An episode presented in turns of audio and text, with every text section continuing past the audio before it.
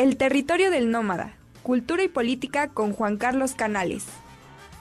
Y Juan Carlos Canales ya está aquí con nosotros. Juan Carlos, ¿cómo estás? Buenos días. Bien, buen día, Ricardo. ¿Tú cómo estás? Muy bien, muy bien. Eh, la verdad, impresionado por los documentales que vas a comentar el día de hoy. ¿eh?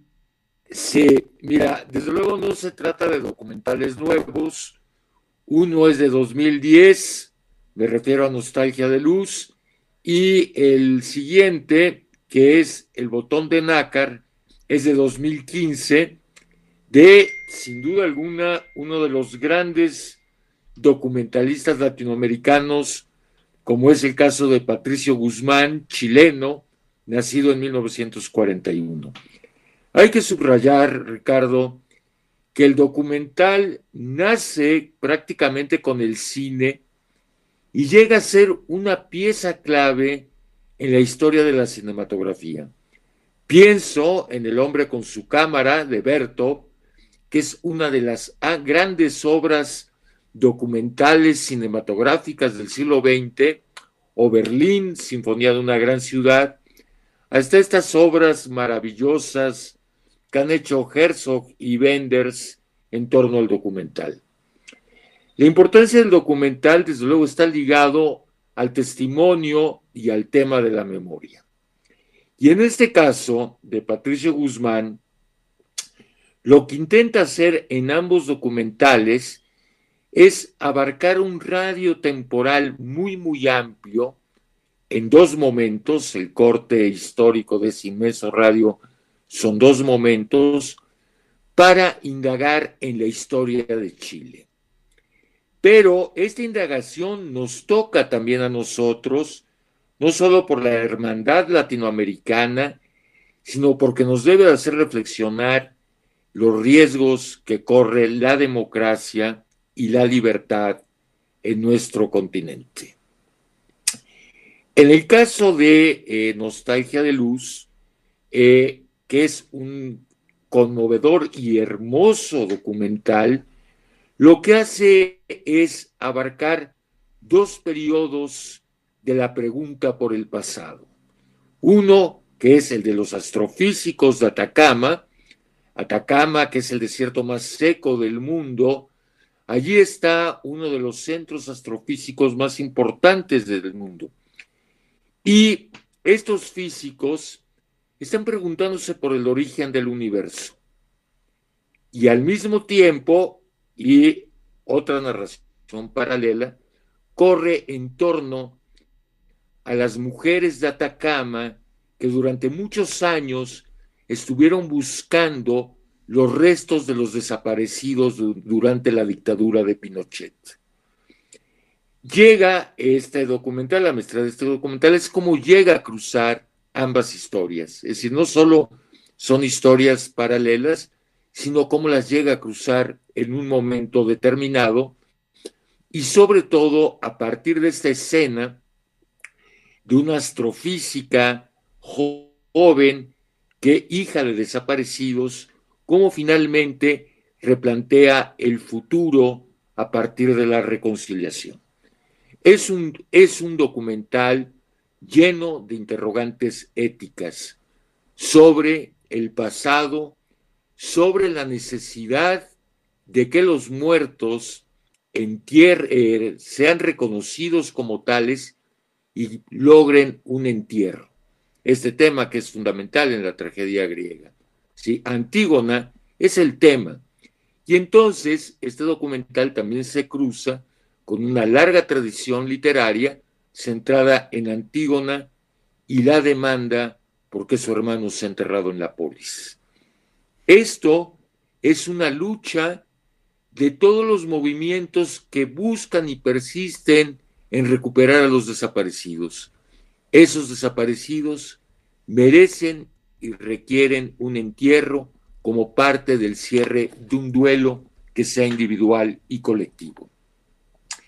Y el otro documental, que es El botón de nácar, también liga dos historias a partir de el botón que un, un indígena del siglo XIX pidió para ir a Inglaterra y ser mostrado como contraparte de la civilización, y el botón de una desaparecida lanzada al mar que aparece en la barra de hierro con, los, con las que tiraban a los desaparecidos durante la dictadura en el mar. Entonces, a partir de ese botón construye dos historias.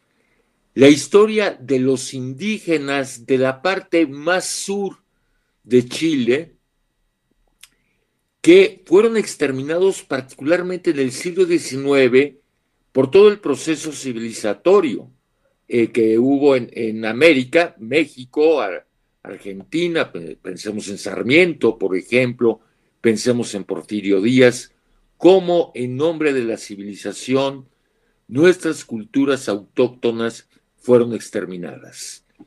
Y a partir de esa desaparición de grupos indígenas que vivían volteados al mar, retoma el tema del mar durante el pinochetismo para denunciar a los 1.400 resistentes a la dictadura que fueron lanzados al mar. Entonces, es verdaderamente, son verdaderamente documentales que nos interrogan, que no nos pueden dejar. Continuamos. Y, y sí, claro, a partir de ese botón, y luego lo liga a la aparición de una desaparecida durante la dictadura que fue arrojada al mar junto a otros 1.400 personas que fueron arrojadas al mar durante la dictadura chilena y aparece un botón en la barra en la que los amarraban para hundirlos.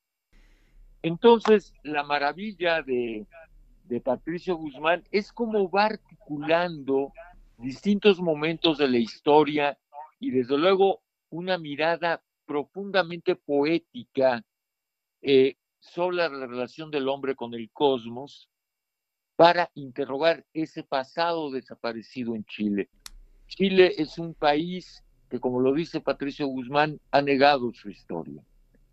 Pero más allá de la particularidad de, eh, de Chile, que es sin duda uno de los grandes países de América Latina, y que debemos de decirlo, Ricardo, nosotros fuimos enriquecidos con el exilio chileno también. En nuestra universidad hay muchísimos chilenos que vinieron a enriquecer nuestra vida académica nuestra vida cultural y nuestra vida política. Chile es uno de los países con una de las mayores tradiciones democráticas en América. Claro. Sí claro, se vio interrumpida dramáticamente por esta brutalidad de dictadura que fue la pinochetista. ¿No?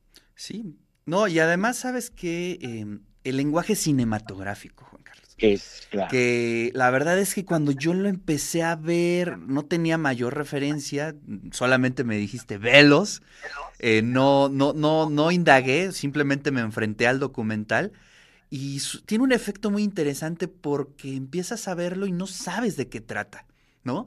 Como que te empieza a dibujar grandes interrogantes, grandes preguntas, preguntas filosóficas, ¿no? Eh, además, eh, tiene una atracción eh, especial sobre el espacio, este documentalista Patricio Guzmán. Y también hila fino, ¿no? Entre ese ritmo espacial, entre las imágenes poéticas y lo más cruel y oscuro de nuestra historia. Y eso es algo que poéticamente se logra de una forma impresionante, Juan Carlos. Supuesto, y el, el botón de nácar introduce un tema que me parece fundamental, que es la dimensión onírica en el documental, porque esas primeras imágenes que no se distinguen claramente qué son, pueden ser producto del sueño al mismo tiempo. Entonces, particularmente el botón de nácar es un documental singular por el tema de cómo introduce esta dimensión onírica, claro, para contrastar lo mejor y lo peor del ser humano y este diálogo con lo cósmico que siempre tiene Patricio Guzmán. Oye, además me gusta mucho algo, un, un par de cosas, y bueno, se entiende mucho desde la perspectiva de un chileno que la poesía ocupa un lugar muy especial en la vida de Chile. y, y, cuando hay cosas que no se pueden explicar, recurre a los poetas y recurre a los escritores. Eso es algo muy interesante. Mira, bueno, una de las cosas maravillosas del botón de nácar es que parece Raúl Zurita, uno de los grandes poetas chilenos contemporáneos. Claro, Chile nos ha dado grandes poetas el primero Neruda, eh, pero también Pablo de Roca, Gonzalo Rojas. Gonzalo Rojas, que por cierto estuvo aquí en nuestra universidad, ¿no? Estuvo en la universidad, precisamente, yo lo conocí en la UAP, eh, que ha sido uno de los grandes poetas eh, chilenos, uno de los grandes poetas de habla española, y hasta Raúl Zurita, que hoy por hoy es uno de los grandes poetas latinoamericanos. Sí, y, recordé mucho también la novela de Alejandro Zambra, ¿no? La de un poeta ah, chileno, que habla precisamente sobre este mundo de los poetas, la poesía, qué lugar ocupa, ¿no? En, en, la vida cotidiana de Chile. Y la verdad es que fue un momento eh, muy complicado ver el documental porque no es nada grato saber eh, ver eh, o recordar lo que pasó en Chile, pero al mismo tiempo eh, es maravillosa la experiencia estética que nos propone Patricio Guzmán. Así es, y ojalá no te pierdas Nostalgia de Luz, que es también de una belleza maravillosa y también conmovedor de estas mujeres que durante más de 20 años estuvieron buscando los rastros de sus desaparecidos. Y es un tema que indirectamente también nos toca. En un país con 90 mil desaparecidos como el nuestro, también es un tema que indirectamente nos toca, aunque las causas sean otras. Oye, eso es algo que también te iba a comentar. Finalmente, con sus matices, pero la historia de Latinoamérica es una historia en común, ¿no? Y todos los países han tenido desaparecidos, hemos tenido desaparecidos, persecuciones, eh, políticas, ¿no? Eh, y compartimos muchos de los temas. Claro, claro. Sí, nosotros nos salvamos de una dictadura, decía Gallosa que nosotros habíamos tenido una dicta blanda, pero en efecto nosotros no llegamos a tener esas terribles dictaduras que tuvo Chile, Argentina, Uruguay, Guatemala, sí. ¿sí? que son verdaderamente eh, desgarradoras y mira, en otro documental de Patricio Guzmán es muy famoso por un documental muy largo que se llama La lucha eh, de Chile y otro Chile, la persistencia de la memoria. En Chile, la persistencia de la memoria hace un brinco histórico hasta eh, la aparición de la democracia después de la dictadura y aparecen muchachos hablando y planteándose cosas sobre el pasado inmediato de Chile, lo que significó el proyecto allendista, lo que luego significó la dictadura. Entonces, ahí hay otra mirada, otra dimensión, y lo que tú dices, no solo es el valor testimonial que recupera, sino el valor estético, ¿no? Es impresionante el ritmo. Bueno, algo que es impresionante es la propia voz de Patricio Guzmán, Claro. Los diálogos, no que lee. Eso es también impresionante. Entonces me parece que son dos documentales que ojalá nuestros televidentes y radioescuchas puedan ver porque son, además del valor testimonial, dos grandes obras de la cinematografía mundial. Gracias, querido Juan Carlos. Ya lo están pidiendo aquí la audiencia. Eh, los dos documentales se los vamos a hacer llegar y gracias por recomendarnos, por darnos estas opciones para ver y sobre todo de manera gratuita en YouTube, que eso también se agradece muchísimo. En efecto, están en YouTube y eh, ojalá que, que lo vean, porque son conmovedores. Son conmovedores, efectivamente. Juan Carlos, te mando un gran abrazo. Al contrario, muchas gracias Ricardo, a ti, a todo el equipo y a todos los televidentes y radioescuchas de la universidad.